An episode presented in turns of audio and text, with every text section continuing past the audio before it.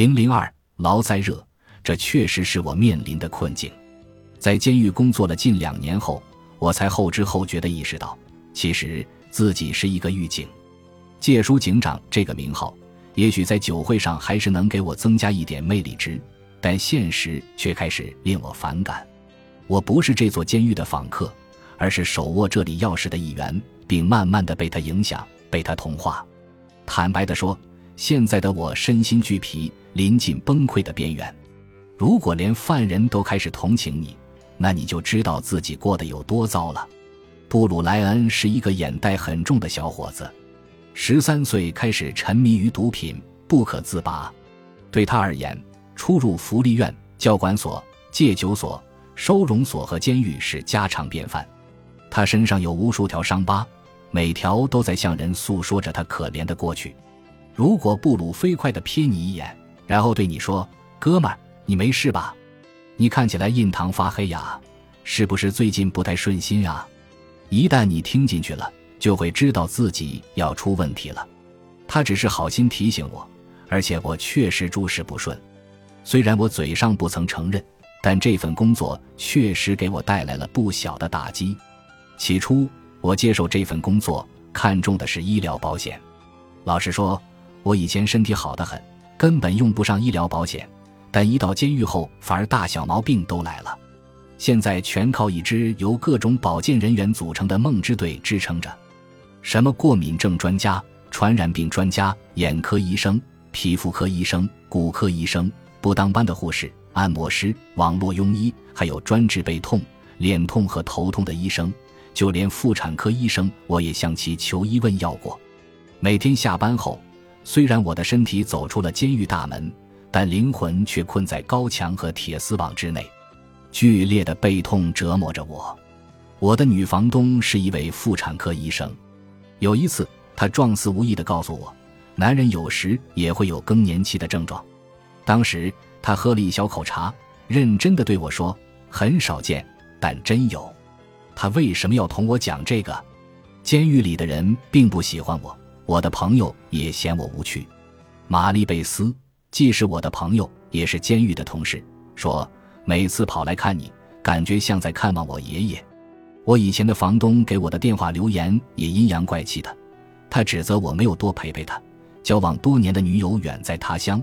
我们之间的联系也越来越少了，怪不得布鲁莱恩会说我看上去过得不太顺心。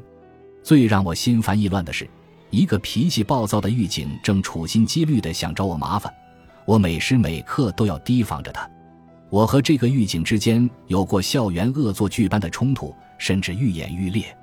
某天，我莫名就面临违纪处分，只因我的手碰到了他。我这样一个小小的监狱图书馆管理员，居然被指控袭击一个徒手就能制服暴徒的资深狱警，这简直是天方夜谭。但在监狱里，一切皆有可能。指控是假的，至少大部分内容是假的，但这重要吗？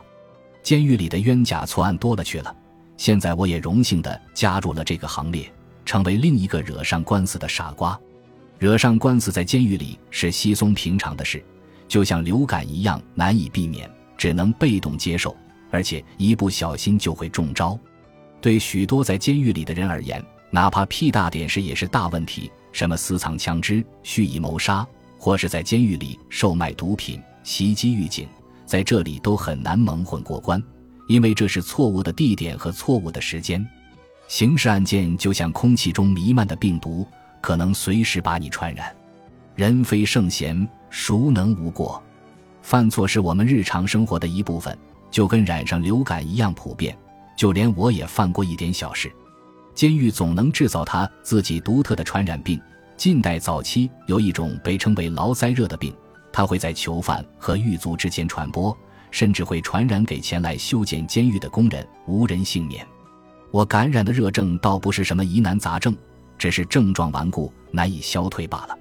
有个心理学医生对我说：“我的病因归根到底在于难以将工作和生活分开。”他信誓旦旦地告诉我：“我这个病差不多是心病，医嘱就是多放松。”于是，在一月的特别寒冷的一个星期，上完最后一天班后，我决定去看场电影，逃离现实的纷扰。那天我运气很好，《蠢蛋搞怪秀二》正好在一家便宜的电影院上映。我约了当时认识的最傻的人一起去看，说好在电影院门口碰头。结果他费了好大劲才找对地方。这场电影确实让我放松了许多。我想，也许是因为监狱工作让我筋疲力尽，或者我对电影本来也不抱什么期望。要不就是那天晚上我朋友太热情了，他毫无戒备的孩子般的大笑声感染了我。电影想表达的虚无主义暂且忽略不计。那天晚上，我完全置身于一群傻瓜的无理取闹中，欣然度过了一段脑洞大开、不可思议的疯狂时刻。说实话，谁会跟一群疯子讲道理呢？电影里，有人踩着滑板全速冲向一面墙，有人只穿一条内裤，蒙着双眼，在一个布满捕鼠器的大房间里爬来爬去，还有一群瘾君子开着高尔夫车，在高尔夫球场上横冲直撞，越开越快，不停的碰撞，疯狂的酣畅淋漓。他把一个人的本我和超我扔到一片森林，那里没有道德，没有监狱，犯了罪也不会被抓。电影结束后，我准备坐地铁回家。非常幸运地赶上了末班车，车上全是快乐的酒鬼、热恋的情侣。我坐地铁橙色线，在格林街站下车，一路上心情都很愉快。每当这种时刻，我的脑子里就会突然浮现出囚犯和狱警的身影。当我在市中心享受美好的夜晚，自由地穿梭在城市的大街小巷中时，他们只能待在那里寸步不离，日复一日地坐在同一盏灯光下。面对着同一面被粉刷成监狱颜色的煤渣砌块铸成的高墙，坐在从不打烊的监狱里，呼吸着牢房的空气，浑噩的又过了几个小时，看着时间像一滴水般掉进了大海。我突然想起传叔对我说过的话：传叔是个年长的波士顿人，以前抢过银行，混过帮派，最近才被聘为管员，与肥猫、戴斯及其他人一起工作。他总是喜欢给我一些忠告。一天，我们在给新到的图书盖章时，他说：“小伙子，这里的糟心事真是太多了。你瞧，这里的窗户全都关得死死的，空气完全无法流通。你和我们一样，呼吸着同样污浊的空气，荼毒人啊！”实际上，我真没必要听这些，可他依然自顾自地往下说：“你在这里工作的时间够长了，你真想一辈子呼吸这种空气？”它会渗入你的每个细胞，一辈子寄生在你的身体里，让你永远摆脱不了它。我非常感谢他像一个社工一样为我提供这些信息。我想，他只是好心想点醒我。一出地铁站，我就感受到夜晚的寒气。我刚搬到牙买加平原街区不到两个月，隔着冬天冷冽的空气，东边波士顿的市中心灯光摇曳，其中有一个招牌很显眼。宝城大厦的英文名字 Prudential，在摩天大楼的楼顶像灯塔般照耀着夜空。Prudence 是一个古老的名词，它的本意是审慎，高度概括了我家乡的传统：心怀畏惧、悲观处事。想到这儿，我立即裹上围巾，整了整帽子，拉上大衣拉链。就在我向左转，准备往公寓的方向走时，身后传来了一个声音，声音很低沉，勉强能听见。到公园里去，那个声音低声威胁道，随后又推了我一把，别跑。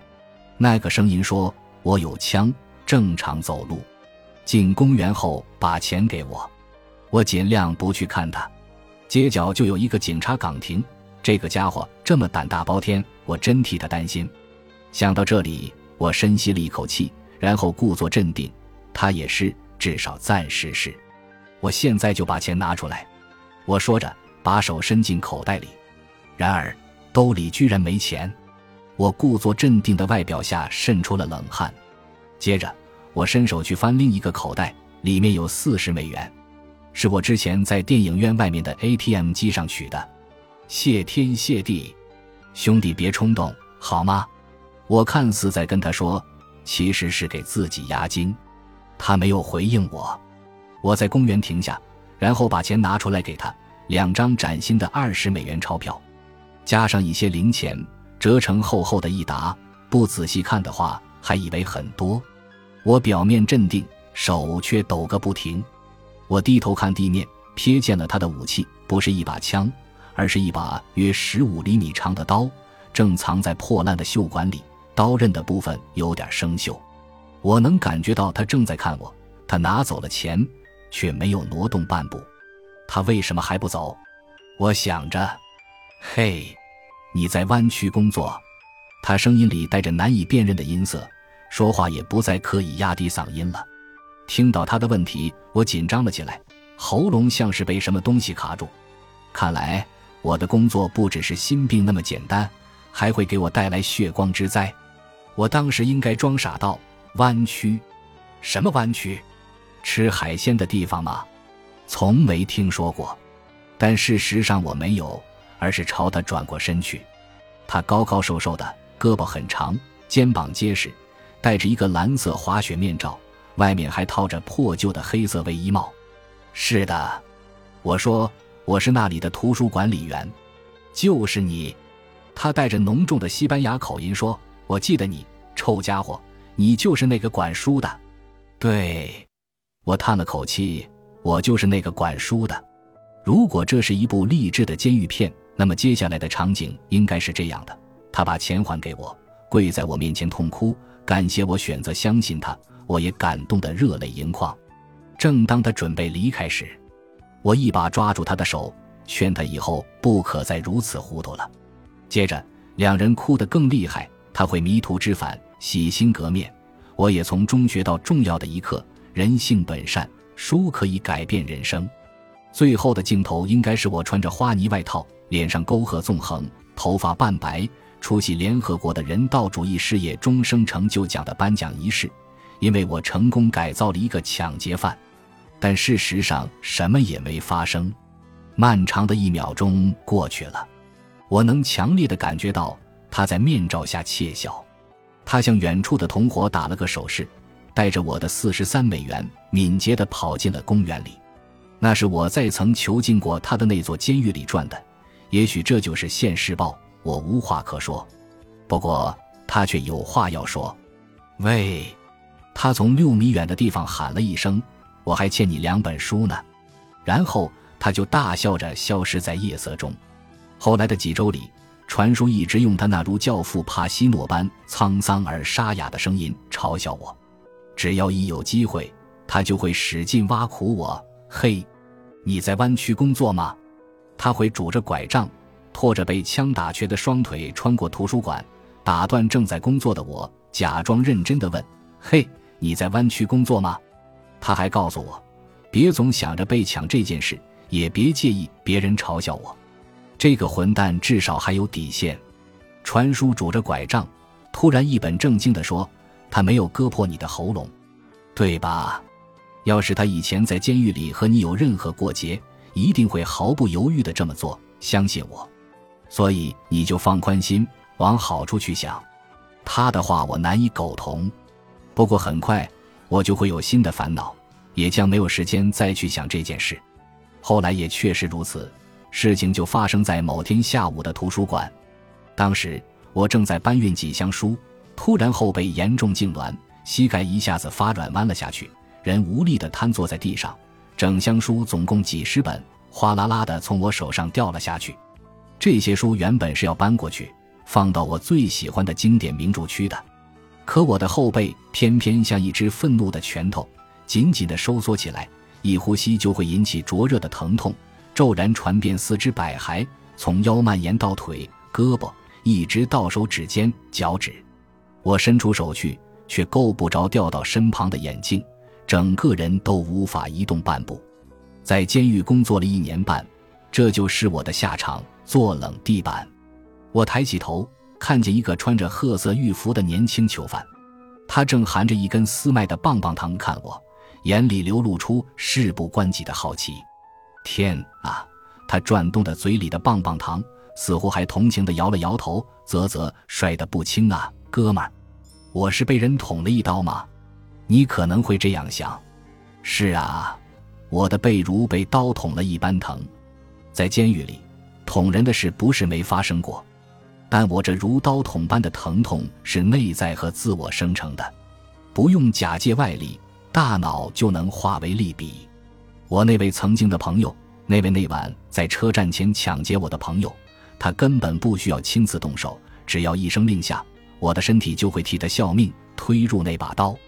在传书、戴斯、肥猫或其他中心的管员发现我，扶我站起来之前，我身体往后一仰，平躺在地板上，独自思考了一会儿。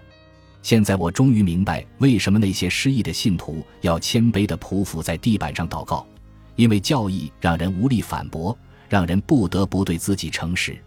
我想起最近某个囚犯告诉我的一件事：一九九零年，他作为建筑工人，曾亲自参与建设这座监狱，为三号楼。如今关押他的牢房铺设钢筋，我真是脑子被门夹了。他告诉我。每天被关在这个该死的小牢房里，过得浑浑噩噩的，整个人都快发疯了，脑子里还不停的想：老天爷呀，这牢房居然是我亲手盖的！我们常在不经意间造了一座牢，关押着自己。现在我躺在监狱脏兮兮的地板上，身体动弹不得，眼镜还掉在地上，像个瞎子似的，什么也看不见。